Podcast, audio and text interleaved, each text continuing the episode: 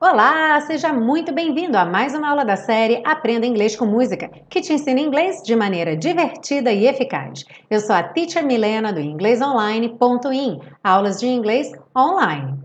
Hoje a gente começa uma música nova de 1965, California Dreaming, do grupo The Mamas and the Papas, que foi considerada pela revista Rolling Stone uma das 500 melhores canções de todos os tempos. Bom, lembra que você pode pegar o seu PDF lá no site, o link está aí na descrição dessa aula. E como você já sabe, a gente começa pela parte 1, a compreensão da letra. Are you ready? Let's go!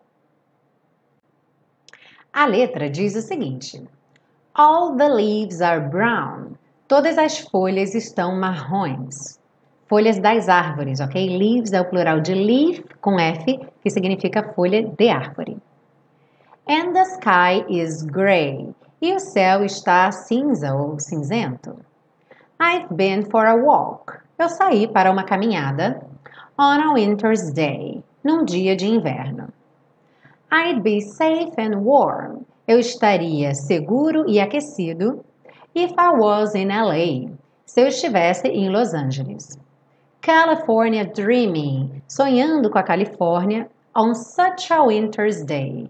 Num tal dia de inverno ou num dia assim de inverno. Stopped into a church. Parei numa igreja. I passed along the way. Pela qual eu passei pelo caminho, ao longo do caminho. Well, I got down on my knees. Bem, eu fiquei de joelhos.